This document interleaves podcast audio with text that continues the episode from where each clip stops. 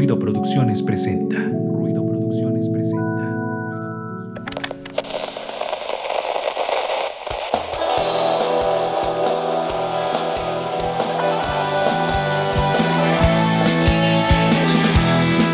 Esto es Ruido de Fondo, un espacio para compartir, difundir y crear contenido cultural independiente. Quédate con nosotros para que juntos Hagamos ruido.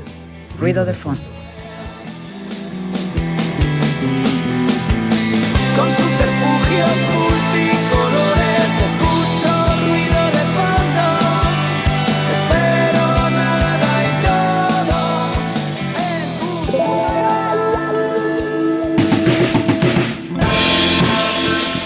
Saludos a todos aquellos que nos están viendo a través de nuestra transmisión en Facebook. Esto es Ruido de Fondo, como ya lo escucharon en la cortinilla.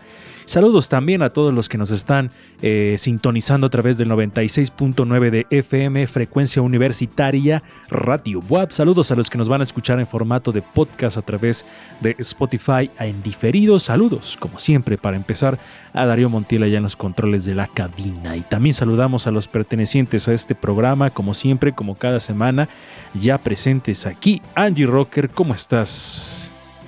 Hola amigos, pues muy bien, aquí muy gustosa de estar, no sé si gustosa es una palabra.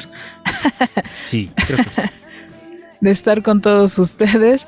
Eh, recuerden que pueden estar interactuando con nosotros en la transmisión en vivo, dejen sus comentarios y también eh, chequen las, eh, las redes sociales de Ruido de Fondo MX en Facebook, Twitter, Instagram, YouTube, Spotify. Ahí nos encuentran para platicar con nosotros. Perfectamente. Ahí se coló algo. Ahí está Angie Rocker haciendo sonar su celular en medio de la transmisión mientras usa su sudadera de gatitos espaciales. ¿Eh? Ahí está Angie Rocker y saludamos también a Resendis que ya anda por acá. ¿Qué tal amigos y amigas? Buenas, buenas noches o eh, no sé en qué momento están escuchando esto. Saludos a todos los de los que nos escuchan en Spotify, YouTube, incluso tenemos YouTube este, en la página de Facebook, en radio. Eh, tenemos un programa muy interesante, así que hoy tenemos muchas actividades. Quédense con nosotros, se va a poner muy bueno. Ahí estaban escuchando y viendo a Resendis y saludamos por último, pero no menos importante, al señor cinematografía, como se le conoce en el barrio. Amigo, ¿cómo estás, Fabián Rosas? Hola, hola. Y justo ahorita que estoy diciendo es que pensé en el saludo de Resendis, que es como de, de Truman Show, de buen- buenos días, buenas noches y buenas tardes, no los vuelvo a ver. Buenos días, bu- ¿qué? buenos días, buenas tardes y por si no los vuelvo a ver, buenas noches. Sí, gran película de Truman Show con Jim Carrey. Está muy, muy chida. Si ustedes se preguntan si esto es real o no, vean esa película. Bueno, si esto es real, el mundo en el que vivimos. Así comenzamos Ruido de Fondo haciendo referencias a películas de Jim Carrey, que es un gran, gran actor. Pero no sé qué nos traiga preparado el buen Fabián, porque hoy no me hizo llegar los trailers. Entonces, ¿oh sí? No lo sé. No me acuerdo. Hmm, Esto va a estar interesante porque creo que esto va a ser un revoltijo. Pero bueno, este. eh, vamos a tener entrevista hoy, más al ratito en el segundo bloque vamos a estar platicando con Mónica Tobar sobre, les habíamos adelantado la semana anterior que estuvimos en vivo, les adelantamos que iba a haber una entrevista con ella por la obra que está presentando de Charles Bukowski, pero bueno, ya más al ratito ella nos dará detalles para que se animen a verla previo al 14 de febrero o justo el 14 de febrero. Ella ya nos dirá exactamente qué. Pero bueno, vamos a iniciar la emisión de, este, de esta semana, la emisión de hoy, con la retrospectiva y les vamos a poner una que ya había sonado hace no mucho, porque resulta que Spotify la quitó, no sabemos por qué. Quizá por derechos de autor, quizá porque es subversiva, porque recuerda a uno de los personajes más importantes de la cultura chilena y latinoamericana, un recuerdo siempre triste, pero que siempre debe permanecer en nuestra memoria, dedicada al señor Víctor Jara. Vamos con la retro y regresamos. El pasado, el pasado. Suena en retrospectiva.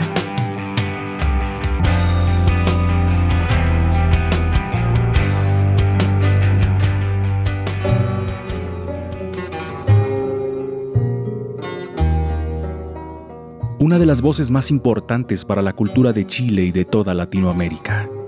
un apasionado por el arte, el compromiso social, el rescate del folclore de su país a través de la música. Un hombre gigante, de alma, de corazón.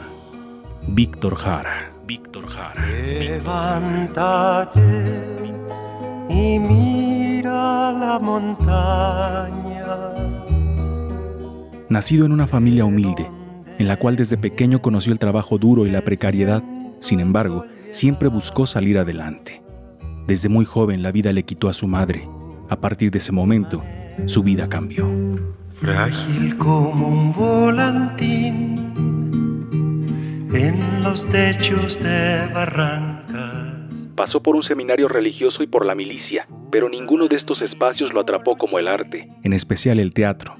Estudió teatro de manera profesional y se convirtió en uno de los grandes directores en Chile.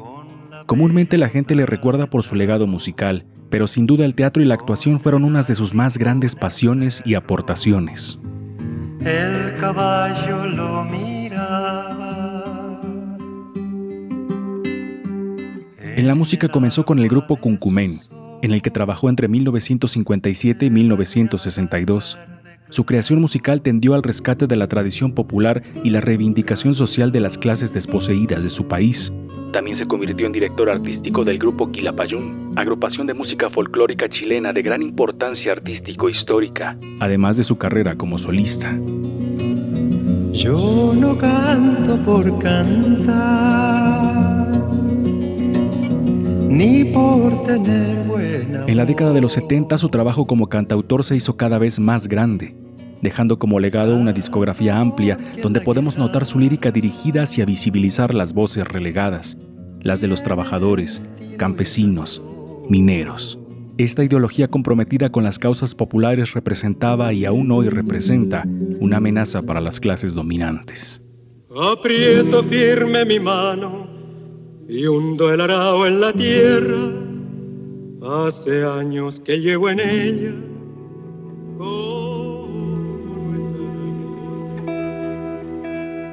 Lo golpeaba. Lo golpeaba una y otra vez, en el cuerpo, en la cabeza, descargando con furia las patadas. Casi le estalla un ojo. Nunca olvidaré el ruido de esa bota en las costillas. Víctor sonreía. Él siempre sonreía. Tenía un rostro sonriente y eso descomponía más al facho.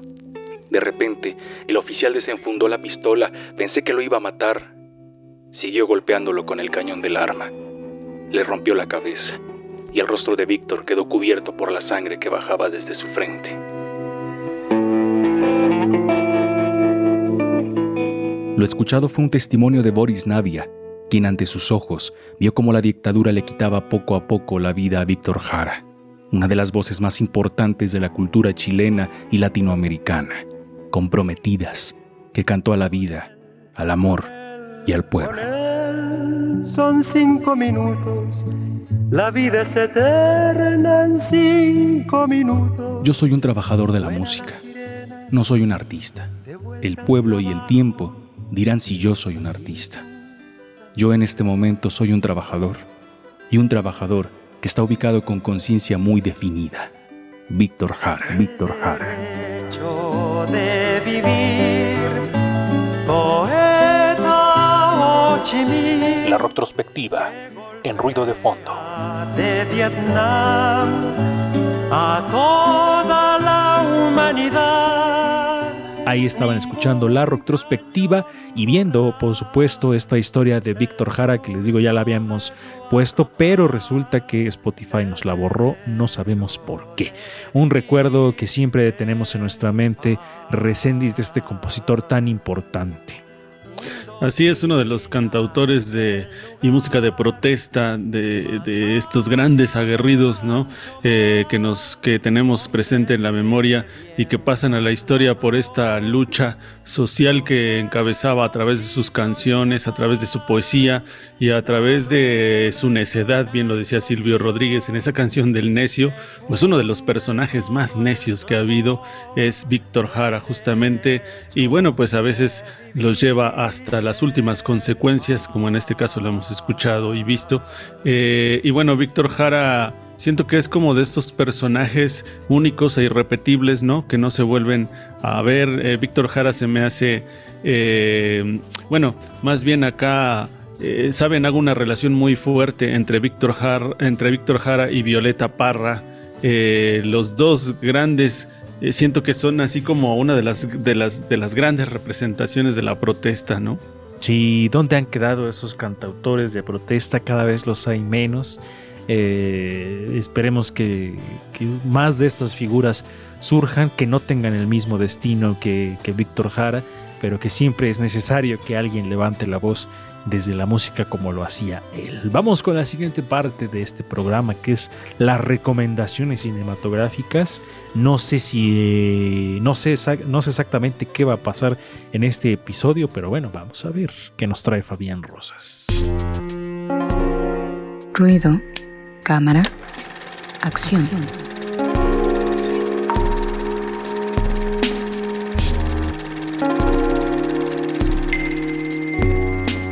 Ya estamos aquí en la sección de cine, ruido, cámara, acción con Fabián Rosas, que hoy nos trae eh, películas como siempre interesantes, pero más una que de las que me llamó poderosamente la atención que tiene que ver con el periodismo, porque es una actividad que en nuestro país es muy riesgosa y más cuando tienes que publicar cierto tipo de información, pero bueno, esta película toca un poco más o menos eso. Adelante amigo, cuéntanos. Sí, bueno, estas películas las traje porque, bueno, como ya cada vez se acercan un poquito más los Oscars, este, estas dos están dirigidas por dos directores que están nominados ahorita, ¿no? La primera es The Post, que es dirigida por Steven Spielberg, que, bueno, es de sus últimas películas y cuenta la historia de, de Washington Post, de cuando empezaron a difundirse estas, estas información de que Nixon estaba manejando ciertas cosas turbias en Vietnam, este, estos documentos que se logran recuperar y es esa decisión de, del periódico de si va o no va a publicar la historia, ¿no? Porque empiezan a recibir mucha información, que obviamente es información clandestina y que los pone en peligro de, de si publicarlo o no, porque obviamente legalmente pueden tener problemas. Y eh, bueno, es esa, esa decisión ¿no? entre el la dueña del periódico y el que lleva a cabo el periódico para ver si se publica o no. Es una película de investigación, por así decirlo, y al mismo tiempo también fue, es considerada como una precuela de la película de los 70 u 80, de Todos los hombres del presidente, que esa sí habla propiamente de Watergate. Esta es como antes de eso, ¿no? Porque inclusive la película acaba justo cuando la otra inicia, ¿no? Y este es protagonizada por Tom Hanks y Meryl Streep en dos actuaciones que creo que son bastante buenas. Bueno, de por sí son muy buenos actores. es que ya como, bueno, que Tom Hanks te platicábamos hace unos, unas semanas, ¿no? Que está nominado a peor actor de reparto en la película Pinocho, la versión de Disney. Entonces, pero bueno, siempre Tom Hanks también es eh, un referente.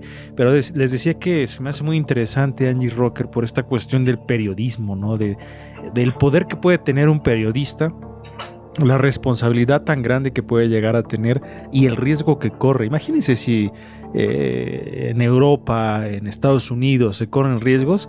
En México es terrible la actividad de periodismo. No debería ser así, pero así es. Porque también, eh, como mencionas, digo, el periodismo también tiene ese poder de crear realidades. O sea, los medios de comunicación en general, ¿no? Tanto para bien o para mal. Bueno, no sé si para bien sea, sea bueno crear realidades, pero crear o, más bien tendría que retratar, ¿no? Y sí, esa es eh, la cuestión, ¿no? Como mencionas, Lalo, que pues ya se ha vuelto algo de alto riesgo, ¿no? Y ahí se te das cuenta, ¿no? De cuánto alcance puede tener la palabra. Digo, lo mencionábamos en la música hace ratito con Víctor Jara y ahora con el periodismo, ¿no? Entonces sí está, está complicado, ¿no? Un abrazo a todos los compañeros que se dedican al periodismo porque sí está, está rudo. Y quien ha vivido eh, de alguna manera de cerca esto es Resendis, ¿no? El periodismo ha, sido peligroso, el periodismo gráfico en el momento en el que se lo dedicó Resendis. Y, y, ahora, ahorita que nos platique un poco también él su opinión, pero también eh, comentar esta cuestión de que decía Angie, ¿no? ¿Cómo puede un periodista, eh, ya sea difundir una verdad, una verdad entre comillas, una mentira? O sea, ¿cómo se pueden crear estas realidades a través del periodismo y la batalla que hay actualmente es también terrible, ¿no? Los que están a favor del, del presidente, los que están en contra, ya hay una división sumamente marcada, que lo único que produce esa división es que no, no, no crezcamos como país, ¿no? Eh, por un lado están los que odian a cierto bando y los que lo apoyan a morir, entonces esas diferencias son muy graves, Resendiz. Pues sí, y ahora que mencionas esto, no quiero dejar pasar esta oportunidad y aprovechar el espacio y, también Fabián que hizo quiso abrir viejas heridas, ¿no? Eh, donde, pues, trabajando en el periodismo, ¿no? Dos, dos veces la censura a nivel local, nacional, que fue muy, muy duro, la verdad, eh, que viví como caricaturista político y, y, comentarle a todos nuestros amigos, amigas que nos están escuchando, que nos ven y que posiblemente en las grabaciones posteriores nos sigan escuchando, pues que es no, nosotros, eh, ruido de fondo, no es que hagamos un trabajo propiamente de periodismo político, pero sí hay un tipo de periodismo cultural que hacemos nosotros. Eh, Angie Rocker también eh, trabaja sobre eso. Y, que miren, desafortunadamente hay veces que, y ahorita que comentaba Lalo Mendoza, ¿no? escuchamos a Víctor Jara, que de alguna manera a lo mejor bajaron la, la Rocktro también no sabemos por qué razón en Spotify. Pero bueno, hacemos un trabajo eh, donde eh, se hace un trabajo de producción muy grande, ¿no? Donde hay situaciones eh, donde nosotros tenemos que seleccionar temas y demás. es un trabajo importante, yo creo, y desafortunadamente a veces invisibiliza este trabajo, ¿no? Donde, pues no, en un mar donde, donde hay tanta publicación y donde hay tanto trabajo, pero que no tiene la calidad que a veces muchos otros intentamos darle, pues se pierde todo este trabajo, ¿no? Entonces el periodismo siempre va a ser importante en cualquiera de sus características. Y pues bueno, aquí la culpa la tiene Fabián por abrir estas, estas heridas, pero interesante, ¿eh? muy interesante esta película que trae Fabián. Sí, la verdad es que bastante interesante por esta cuestión del periodismo, ¿no? Como dice recién, nosotros hacemos periodismo cultural, a lo mejor no somos un, periodo, un periodismo que tenga que ver directamente con la política, pero la responsabilidad es la misma.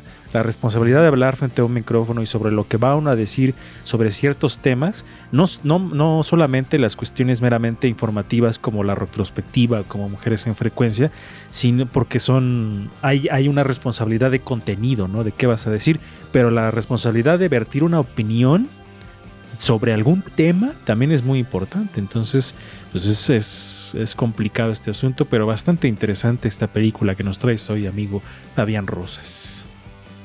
Sí, es una película, pues, sí, bastante interesante y creo que esa línea de periodismo eh, en el cine es algo que a mí me gusta, ¿no? Son películas como muy entretenidas algunas porque algunas como que no están bien hechas, pero otras como que sí te dejan un mensaje profundo, ¿no?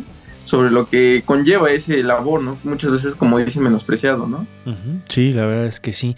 Ahí está esta propuesta número uno que nos trae Fabián esta noche. Adelante, digo esta noche. Bueno, esta emisión, porque como dice Resendiz, no sabemos en qué momento esto se va a escuchar. Y me acabo de acordar nada más rápidamente que a Fabián le valió gorro la propuesta que le hice, que nos trajera películas que tuvieran que ver con el radio.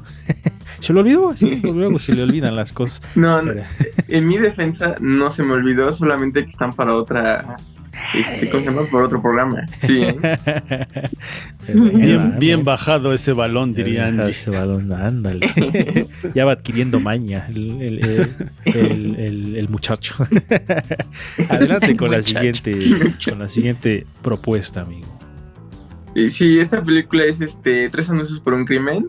Es, es una película que a mí me encanta mucho. Eh, trata sobre una madre que bueno, su hija es asesinada y entonces este, ella busca justicia, ¿no? Pero la policía pues, realmente no está dando una respuesta correcta. Entonces ella decide contratar tres anuncios que están a las afueras del pueblito, en donde pone una, anuncios así para meter presión a la policía y que empiecen a hacer algo, ¿no? Estos anuncios generan un caos tanto en los policías como en el propio pueblo, ¿no? Que respetan mucho las ideologías que tiene el sheriff, entonces como que se van en contra de ella, ¿no? Y entonces inicia una guerra entre ella y el pueblo, ¿no? Es una película que refleja mucho el machismo que todavía se vive y aparte tiene una actuación magistral de su, de su actriz Francis McDormand, ¿no? Que de hecho ganó muchísimos premios por esta película. creo que es una película que refleja mucho una realidad cruda que se vive hoy en día en cualquier parte y realmente creo que es una película padre de ver, aparte que también tiene un sentido del humor muy negro y muy, muy sarcástico que la verdad creo que amerita, como que es un mérito más grande. Eh, justo eso te iba a preguntar, ¿dónde está, dónde se desarrolla? Y te iba yo a decir, en cualquier parte de nuestro país, en cualquier estado de México, lamentablemente. esas historias las vemos todos los días y, qué terrible que tenga uno que decir eso, pero es el pan de cada día en nuestro país. Pero, ¿dónde se desarrolla esta película, amigo? Eh, se desarrolla en un, creo que no sé si es un pueblito que realmente existe o es como ficticio, pero es en Estados Unidos, Missouri. Ah, ok, perfecto. Y algo que llama mi atención poderosamente, Angie, es esta cuestión que nos eh, comparte Fabián ahorita que nos, que nos comente sobre el sentido del humor negro, ¿no? Porque estas películas suelen ser tratadas de manera más seria, más dramática en algunos casos, pero que mencione esto en particular Fabián me llama la atención, Angie Rocker.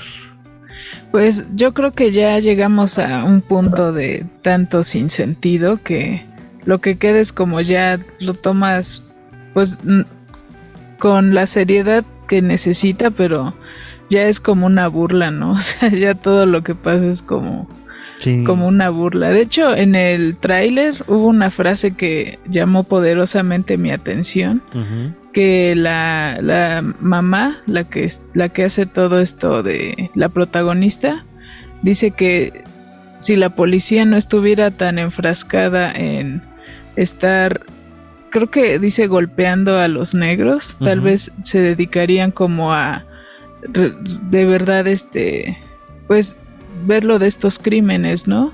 O sea, y es así como de pues sí, ¿no? o sea, si dejaran de estar inculpando a la gente y se pusieran como a, trabajar en lugar de estar fabricando igual cosas extrañas. Sí, no es. Entonces sí está, estaba fuerte y está te digo, llega a un punto en el que ya es un sinsentido que ya. sí, tiene, pasa eso. Es, es, muy feo con este tipo de temas, pero eh, amigo, ahonda un poquito más en esta cuestión del sentido del humor negro que nos comentas. Sí, bueno, a este director de por sí le gusta mucho ese humor negro. Este, aquí creo que lo hace, pues sí, para burlarse ya como de ese como de, ese tope que ya pasamos, ¿no? Inclusive la película misma está, o sea, él dijo que sí está basada en un hecho real, ¿no? alguien que sí contrató sus anuncios, pero ves la película y realmente no, sí puedes pensar que puede ser en México, que puede ser en cualquier parte del mundo ya, ¿no? Porque es un problema que sí ya es muy general, ¿no? Porque aparte de que habla de machismo, aparte de que habla sobre estos problemas, también habla del racismo, que no. O sea, es una película que abarca muchos temas que son conflictos que puedes ver en cualquier lugar y en cualquier momento, ¿no? Por eso hasta la película es un poco atemporal, ¿no? Cuando la ves, bueno, yo siempre siento que la película no te dice bien en qué época es, ¿no? Pero realmente como que siento que ese es el chiste, ¿no? La película pues es atemporal, ¿no? Porque puede ser en cualquier momento. Hijos, es eh, ¿Y cómo es que puede uno caer? ¿Cómo la realidad puede ser tan dura y tan horrible que cae en lo absurdo y que de alguna manera lo único que queda es reír de tan horrible que es la realidad? Vaya cosas, pero bastante interesante esta propuesta que nos trae Fabián. Amigo, ¿dónde las podemos ver? Sí, The Post se encuentra para renta en YouTube y este Tres años por un crimen está disponible en Star Plus o en renta también para YouTube. Perfecto. Ahí están las opciones que nos trae Fabián, como siempre, interesantes. Coméntele a sus conocidos amigos que sintonicen este programa para que aprendan de buen cine. Angie Rocker, Mujeres en Frecuencia. Pues ahora creo que Fabián y yo nos conectamos telepáticamente. Y también voy a usurpar un poco su sección. Porque en esta ocasión les quiero hablar de una directora mexicana que se llama Maris Sistach, que bueno, ella realizó una serie de películas, tal vez la recuerden por Perfume de Violetas, y justo estas películas pues abordan las cuestiones de género, que eh, pues bueno, ahorita van a saber más acerca de eso, pues vamos a escuchar Mujeres en Frecuencia y ahorita regresamos. Mujeres en Frecuencia.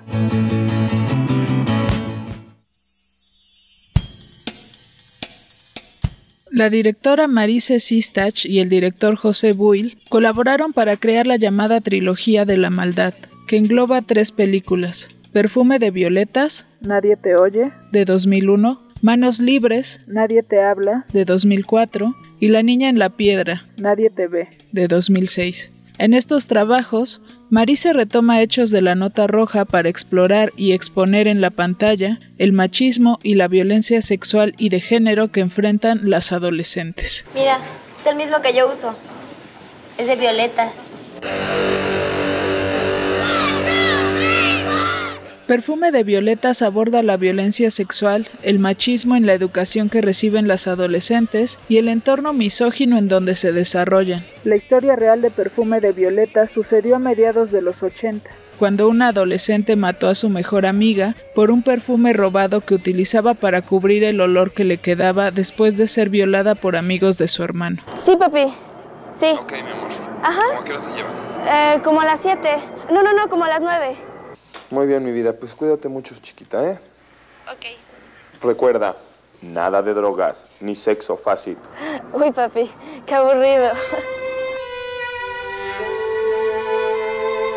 En Manos Libres se habla del secuestro virtual. La historia real es una anécdota que le platicó su hija Pía a José Buil, en donde unas chicas fueron engañadas por unos chavos que les quitaron su celular mientras estaban en el cine y extorsionaron al papá de una de ellas para quitarle 100 mil pesos. Si te apendejas, las viejas abusan. Lo que esta vieja necesita es su merecido. La niña en la piedra retrata el acoso sexual y la poca tolerancia que puede tener un hombre ante el rechazo de una mujer. La historia real que retomó esta película es la de Sandra, quien en febrero de 1998, en Iztapalapa, fue llevada con engaños a unas minas de arena por sus compañeros para intentar ultrajarla. Sin embargo, Sandra se resistió, momento en el cual los seis hombres de entre 14 y 16 años la atacaron con cuchillos y machetes. Al creerla muerta, le enterraron con hojarasca y tierra. Un trabajador de la mina vio a la chica intentando salir de la arena y la auxilió. En una entrevista con la página Cine Premier, Marise Sistach, quien también es antropóloga, declaró con respecto a Perfume de Violetas. Simple y sencillamente, en lo que se llama cine nacional, no existe una sola película de largometraje industrial que se haya preocupado por las razones de política sexual por las que yo hice la película, que en términos sencillos es la liberación de la mujer del peor atavismo cultural de México, que es el machismo. Mujeres en frecuencia, en ruido de fondo.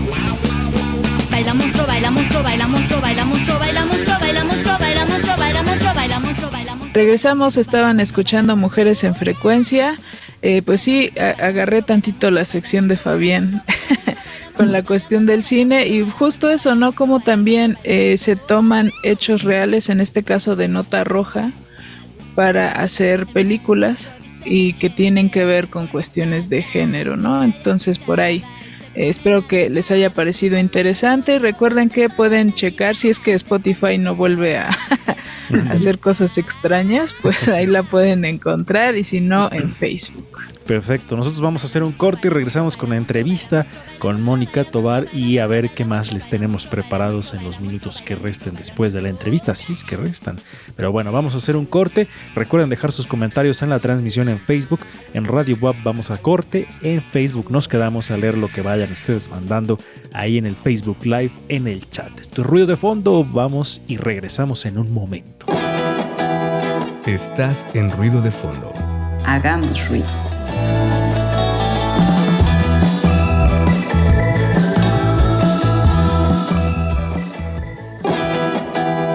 Estás en ruido de fondo. Hagamos ruido.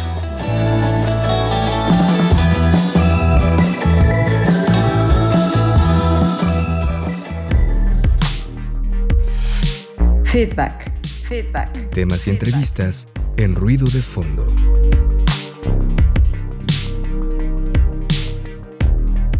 Amigos de Ruido de Fondo, ya estamos en la parte del feedback, tema o entrevista y hoy, como les anunciamos al inicio del programa, tenemos entrevista y ya les habíamos comentado que iba a estar con nosotros este, una directora de teatro que ya había venido aquí a nuestro programa, bueno, ya se había conectado con nosotros y ahora está de vuelta para com comentarnos sobre su próxima puesta en escena, que ya es la próxima semana. Así que ya están ustedes viendo ahí en su pantalla a Mónica Tobar. Mónica, ¿cómo estás? Hola Angie, hola Lalo, hola a todos los ruido escuchas. Eh, pues estoy bien, gracias, contenta por saludarles y agradecida por este espacio que amablemente pues eh, nos regalan.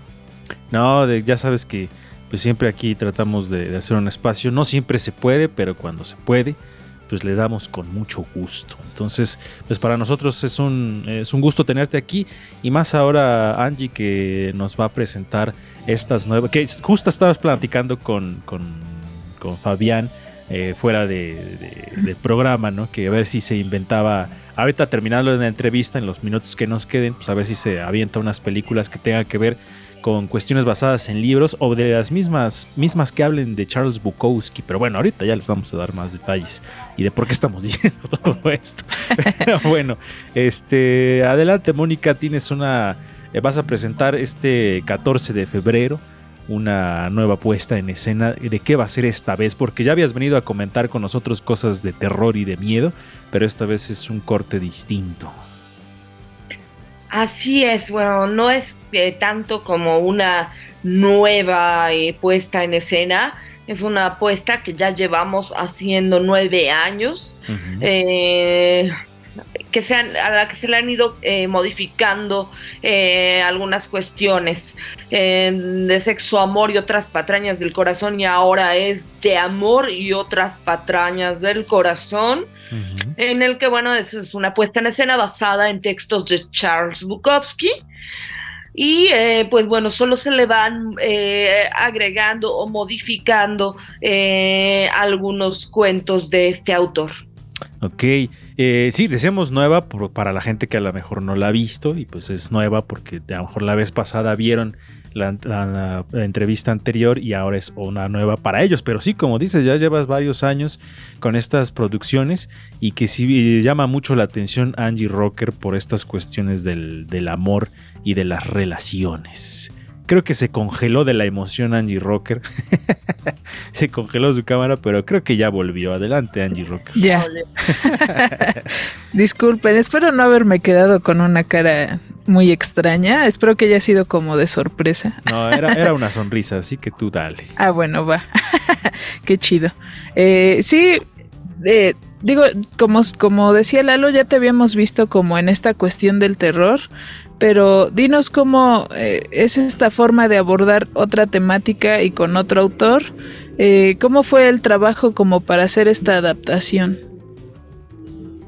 Bien, al llamarnos como agrupación Cuentos para no dormir, consideramos que dos géneros de los que no te dejan dormir, pues son dos, como la cuestión del horror, como ya lo habíamos eh, mencionado en algunas ocasiones, y en esta ocasión, pues ah, estas cuestiones del corazón, de las relaciones interpersonales, en, de cómo se entretejen nuestras relaciones humanas, eh, el proceso de creación ha sido, pues, a lo largo largo de este tiempo muy interesante ya que pues hemos contado eh, con algunos eh, o muchos comentarios de nuestra audiencia que ellos mismos nos sugieren textos a trabajar y pues bueno se identifican con algunas de las, de las historias que, que ven reflejadas en, en las obras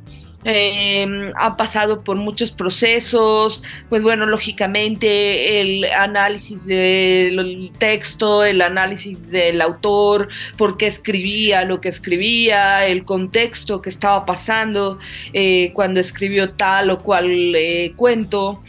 Eh, pues bien, también como el análisis de los personajes, de sus relaciones, de sus conexiones entre sí. Eh, y pues nada, estamos aquí para eh, traerles nuevamente esta, esta propuesta, que como cada año pues hay sorpresas, eh, no es, aunque algunos textos se conservan, eh, porque pues bueno, son digamos como los consentidos de la casa, Ah, hay otros que se incorporan y, eh, las modalidades de trabajar aquellos textos que ya estaban son totalmente distintas. Eh, pues bueno, en esta ocasión eh, vamos a, decirles que va a ser una experiencia en donde pues no, no, no van a ver el teatro ahí en, en la sala, en un, en un escenario normal, sino más bien los actores vamos a estar a, pues a pie eh, con los espectadores a, ras de, suelo, a ras de la, la, audiencia, eh, con los espectadores. Y pues bueno, ahí van a ver eh, desde otra perspectiva cómo se desarrollan los cuentos, tratando de, irnos a una línea mucho más realista, eh, uh -huh. mucho más natu natu naturalista. Uh -huh. Oye, y digo, de entre toda la literatura que existe de, de amor, de relaciones, de la intimidad, eh, ¿por qué elegir Bukowski? Bukowski es un autor rudo, un autor eh, visceral. Si han tenido la oportunidad de leer alguna obra de Bukowski lo sabrán, pero ¿por qué elegiste él de entre toda la literatura que había? Lo elegí y lo elegimos uh -huh. como, como grupo eh, porque es un autor eh, maldito, es un poeta maldito. Uh -huh. eh, sus textos van cargados precisamente, como dices, es un autor rudo, uh -huh. van cargados de ironía, van cargados de, pues bueno, de, de un, una reflexión cruda, pero real la vida, no, no nos adorna, eh, pues vaya, las cuestiones sentimentales ni las relaciones personales con corazoncitos rosas y diciéndonos que todo es bello y bonito, no, nos habla también de una realidad que puede ser pues um, muy cercana uh -huh. a todos nosotros, es un autor que considero muy, muy cercano a, a, a los sentimientos del ser humano.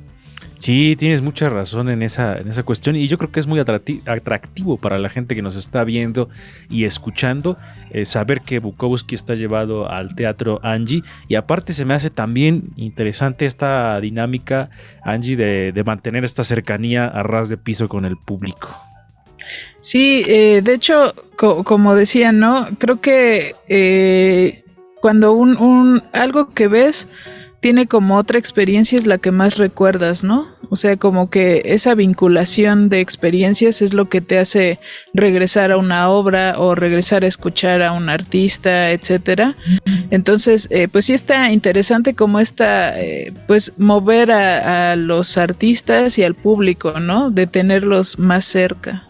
Que si bien es cierto, Mónica, de por sí tus eh, tus obras y tus producciones es, tienen esta característica de ser muy cercanas al público, ¿no? En, otros formatos ya lo has hecho, pero en este caso ver una obra con esta temática e interactuando de manera más directa, se me hace bastante atractiva esta, esta empresa que acabas de, bueno, no que acabas, sino que vas a presentar la próxima semana.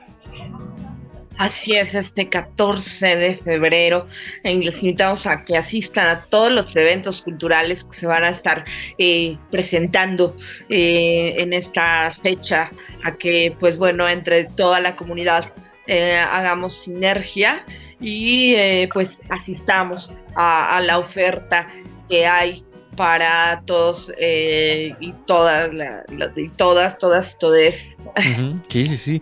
Yo quiero preguntarle a Mónica Tobar, directora de esta eh, puesta en escena Amor y otras patrañas del corazón, ¿tú por qué lado te vas más? ¿Por el amor más rosa o por las patrañas del corazón? Eh, eh, en algún momento me fui por las patrañas del corazón, ahora estoy tratando de encontrar la luz, de la luz a un lado más luminoso. No siempre se puede, no siempre es posible, a veces las vísceras ganan, uh -huh.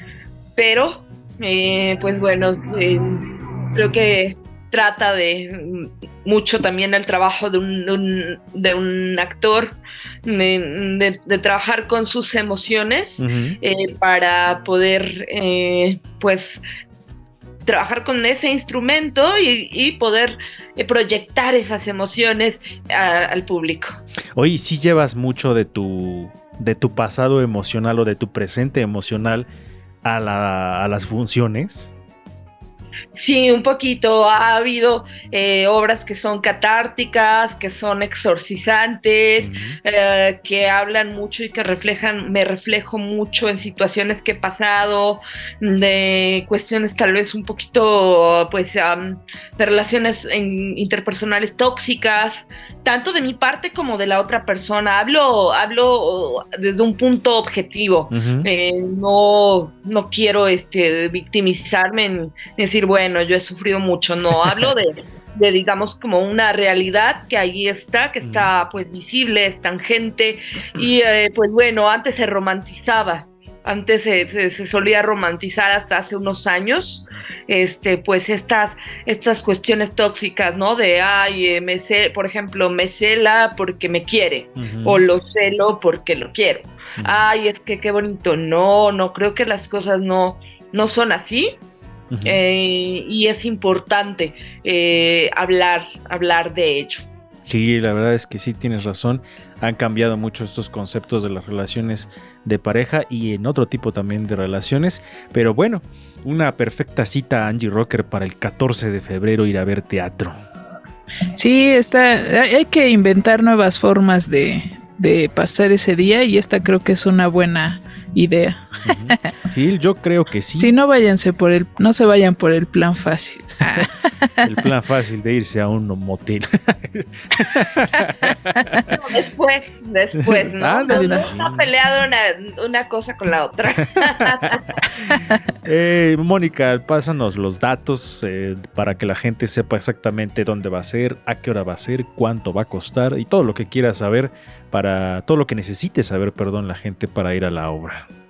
de amor y otras patrañas del corazón, una eh, sexy comedia negra no aclamada por la crítica, no aclamada por la crítica, eh, es, es dirigida por eh, una servidora. Me acompañan mis compañeros Sofía Rivera, Omar Karim. En la colaboración musical van a estar The Diantres, a una eh, banda de surf eh, pues poblana. No, nos hicieron favor de, de prestarnos algunas, algunas de, de- de sus rolas eh, para musicalizar esta obra. Entonces, pues es, es muy interesante la fusión que siempre tratamos de hacer con los artistas poblanos, con los amigos, con la gente que, pues bueno, de alguna u otra manera, pues eh, eh, no- andamos eh, pues ahí en el, en el medio. Eh, breve espacio Puebla, eh, 14 de febrero a las 9 y a las 11 de la noche. Eh, ya un horario un poquito más este, pues especial eh, para aquellos que trabajen y demás. Y pues eh, vamos a andar por ahí, sigan nuestras redes sociales, en- eh, bueno, por ahí va a aparecer el flyer, ahí viene toda la información. Pues Perfecto. bueno, con gusto estaríamos lanzando por aquí eh, pues alguna promoción para nuestros amigos de Ruido de Foto. Muy bien, ya les estaremos anunciando en redes qué plan hay, si se arma algo, si hay alguna promoción que podamos hacerles llegar a toda la gente que nos ve a través del, de Facebook Live y la gente que nos escucha en la repetición en Radio Wap. Pero yo digo que está bastante chido ese plan Angie Rocker. ¿Tú cómo ves para cerrar esta entrevista? Sí, yo lo veo como un muy buen plan, música, teatro, este, estar ahí a ras de piso con los actores, qué chido. yo jalo. Ah. Perfecto. Muchísimas gracias, Mónica. ¿Algo que quieras añadir para cerrar esta entrevista? Nuevamente agradecer el espacio y pues bueno, eh, recordarles que trabajamos todo el año, todo el año estamos por ahí en el teatro este, trabajando con diferentes propuestas. Perfecto. Sigan a ruido de fondo y muchas gracias. No, gracias a ti. Nosotros vamos a lo que sigue, ya a despedir casi casi el programa. Así que gracias a Mónica. Ahorita vamos a hacer una, un corte de unos segundos y seguimos aquí en Ruido de Fondo.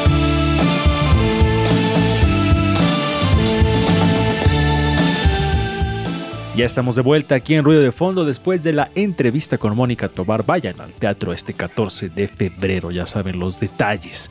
Y ya nada más nos queda un ratito de programa y vamos a estar platicando sobre pues estas cuestiones de, la, de las diferentes eh, disciplinas artísticas que, que se basan en libros y que han sido adaptadas, ¿no? Por ejemplo, en el caso de Angie Rocker, ¿te, te acuerdas de... Bueno, eh, va a sonar como a cebollazo, pero por cuando teníamos nuestra banda del hombre que sabía demasiado, pues nos inspiramos en diversos libros de la literatura de horror para hacer las canciones, ¿no? Entonces había canciones como Drácula, como Frankenstein, como El hombre lobo, y bueno, tomábamos esos clásicos de la literatura y hacíamos sus, sus canciones basadas en la historia que nos contaban esos libros. Entonces digo, todo esto a propósito porque la entrevista que tuvimos con Mónica, pues este estaba puesta en escena basada en textos de Charles Bukowski, este escritor tan famoso, poeta maldito. Entonces, aparte de nosotros, Angie Roque, ¿conoces alguna, alguna otra canción que esté basada en algún libro? Pues está, por ejemplo, eh, lo que hizo Iván García. Uh -huh que él también, eh, él retomó eh, un poema, que es de hecho la, mi canción favorita, la de Chicos Modernos, uh -huh. que tiene que ver con un poema. Y creo que también Iván menciona frecuentemente a Bukowski en algunas sí. partes de sus canciones. Y creo que también hizo algo con este uh, Murakami. También, Algo sí. de Kafka en la orilla, ¿no? Tiene que ver también. Ah, pues por tiene ahí. una canción que se llama Kafka en la orilla precisamente. Ah, mira. De este Ah, autor. mira, qué cosas. Haruki Murakami. Y entre sus muchas otras referencias a escritores, ¿no? Por ejemplo, de la, de la literatura beat, de la generación beat, como eh, Jack Kerouac, como Allen Ginsberg, ¿no? Entonces, también sí es cierto, Iván García, compositor de aquí de la ciudad de Puebla, pues ha hecho mención y ha hecho canciones que están basadas en textos literarios. Angie, ¿tú te has puesto esa meta en algún momento, componer alguna canción basada en algún libro? Alguna vez lo hice y sí como que compuse algo, pero la verdad es que al final ya no me gustó. ya no me gustó tanto, ¿no? Eh, me, me, gustaba como la idea, bueno, más bien la canción que hice tenía que ver con Fahrenheit. Uh -huh. Este libro, porque me gusta mucho, eh, me gustan mucho estas, este, los de las distopías. Eh, por ejemplo, me gusta el de 1984, este de Fahrenheit también me gusta. Uh -huh. Y como que sí intenté, pero siento que como que no acabó de cuajar, pero lo voy a volver a intentar. Sí, escribe una canción basada en el famosísimo libro bestseller Cañitas. Seguro lo agradecerán este Leyendas legendarias. Ándale, sí. Amigo, y por supuesto, evidentemente, el cine ha adaptado infinidad de libros. Si no es que creo que la mayoría de las últimas producciones que han estado saliendo son adaptadas en libros. Pero, por ejemplo, algunas de las que más te hayan gustado que se hayan adaptado a la pantalla grande de los textos. Pues, por ejemplo, ahorita que de, del teatro un poco, este. Akira Kurosawa, ¿no? Adaptó, nove bueno, no novelas, obras de teatro de Shakespeare, ¿no? Y las, las adaptó todavía al mundo japonés, ¿no? Este, Trono de Sangre, creo que es Macbeth, ¿no? Uh -huh. O sea, hizo cosas así como curiosas, ¿no? Porque todavía las adaptó a una cultura diferente, ¿no? Uh -huh. Este, también, por ejemplo, a Scorsese le gustan adaptar libros de no ficción, ¿no? Libros como más biográficos o cosas así. Y los lleva bastante padres, ¿no? Como El Lobo de Wall Street o The Irishman. ¿No? Son versiones así de esos libros que como que creo que está más difícil, ¿no? Porque una novela quizás es todavía un poquito más fácil porque tiene recursos más uh -huh. adaptables, ¿no? Sí, tienes razón. Y también del teatro, nada más pensaba en la película de Bierman, ¿no? Que también refleja mucho esto de cómo es la dinámica de un teatro, ¿no? Sí, es cierto, tienes mucha razón eh, en esa cuestión de, de, Birdman, que recientemente estaba viendo una entrevista con, con Iñárritu, sí, fue Iñárritu el que dirigió Birdman, ¿no? Sí. sí. bueno, voy a confundir. Pero no, estaba viendo una entrevista y, y narran como en esta escena donde eh, Michael Keaton, en su personaje que no recuerdo cómo se llama, ¿cómo se llama el personaje principal, amigo?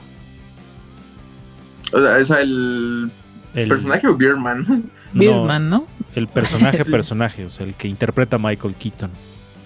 Ah, sí, no, sí, sí, no estoy seguro, no recuerdo su nombre. Bueno, el personaje que interpreta Michael Keaton en esta película, hay una escena donde sale a las calles de Nueva York eh, solamente en ropa interior y va caminando, y va caminando así rápido, rápido, rápido, y dice, cuenta Iñárritu que esa escena es, no son extras, es gente que realmente la, la- la agarraron ahí porque creo que iba pasando un desfile o algo así. Y dijeron, ¿cómo le hacemos para grabar la escena sin que se den, o sea, sin que se junte la gente? De decir, ah, están grabando una película, ah, va Michael, Michael Keaton. Y dice, entonces aprovechamos. No sé si ellos mismos contrataron a la banda, a la banda musical que va tocando en la calle, o iba pasando por ahí. Creo que iba pasando justo. Entonces dijeron, este es el momento, a grabar. ¡Ah! Y empezaron a grabar la escena. Y de hecho las miradas que se ven así como de raro, o sea, sí son totalmente naturales, porque les agarró justo en el momento y dije, ah, qué buena anécdota esa de esa película. Pero tienes mucha razón, amigo, refleja esta cuestión de las dinámicas del teatro, ¿no? Cómo nos va contando la historia de este personaje, pero muy, muy chida. Y te habíamos dicho que investigaras algo, si había algo de cine, de cine que tuviera que ver con el autor que nos mencionó la, la- nuestra entrevistada Mónica Tobar, Charles Bukowski. ¿Si encontraste algo o se te olvidó buscar? Sí busqué, pero realmente no he visto ninguna película. O sea, sí hay varias adaptaciones. Por ejemplo, hay una que se llama Barfly, del 87. Ah, Barfly, sí, cierto. Ajá, es, es también una adaptación, pero como digo, no, la verdad es que sí no las he visto, entonces no conozco muy bien de, de este trabajo. Eh, Es que es un autor, Angie, que, que bien podría ser llevado a la pantalla, a la pantalla grande su vida, ¿no? Porque es, es bastante interesante. ¿Cómo qué director le quedaría que dirigiera su película biográfica?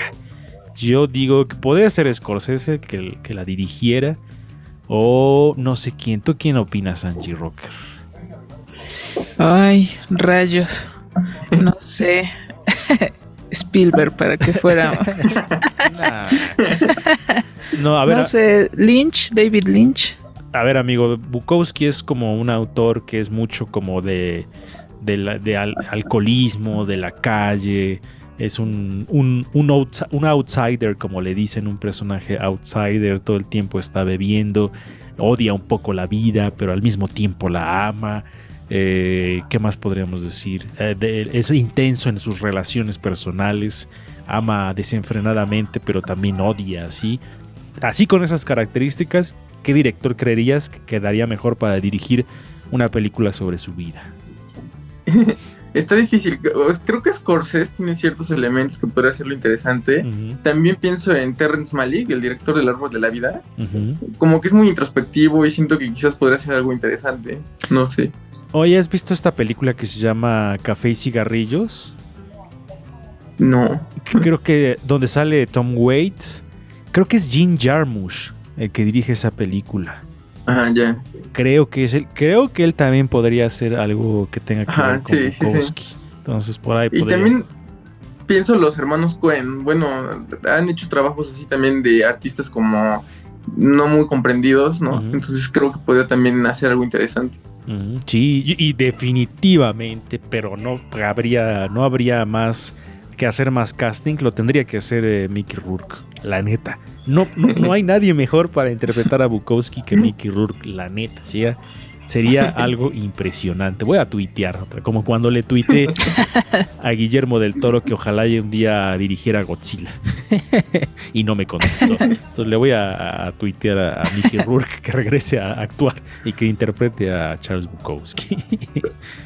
Algo chistoso es que la película que ahorita mencioné, Bartley, es protagonizada por Mickey Rourke. Ah, mira, ya ves. Entonces ya interpretó a Charles Bukowski en algún momento. Voy a ver, ahorita vengo. Voy a ver esa película. Pero bueno, ¿con qué cerramos, Angie Rocker? Algo que quieras comentar de sobre estas cuestiones. Eh, yo iba a comentar algo, pero se me olvidó.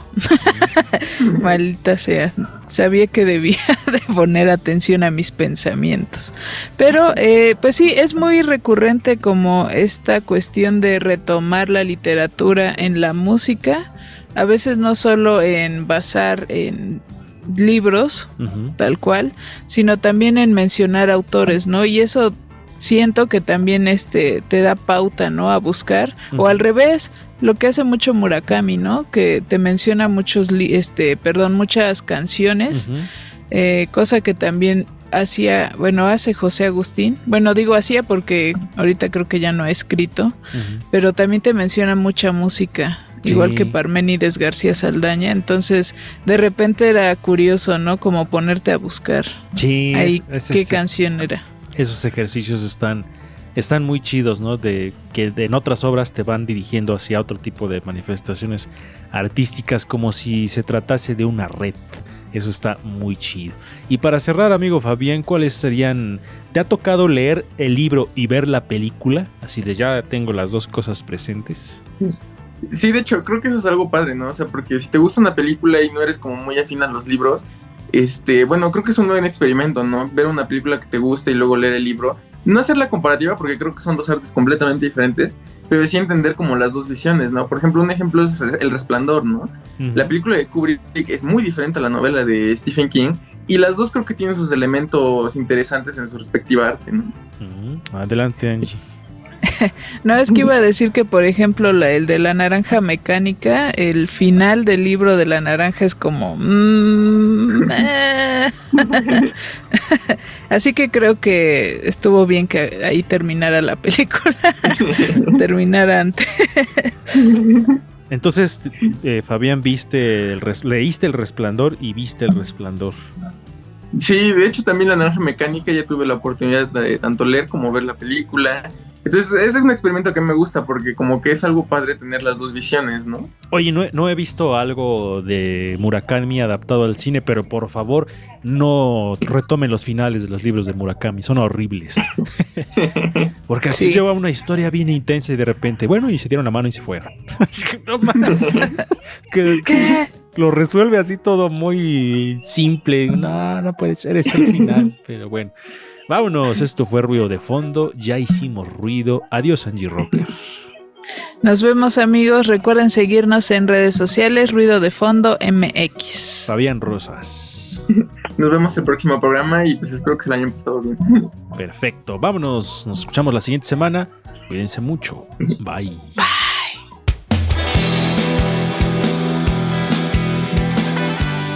Por hoy ya hicimos ruido, ya hicimos ruido, ya hicimos ruido. Escúchanos en la siguiente emisión de Ruido de Fondo. Síguenos en todas nuestras redes sociales. Nos encuentras en Facebook, Twitter, Instagram, YouTube y Spotify como Ruido de Fondo MX. Ruido de Fondo.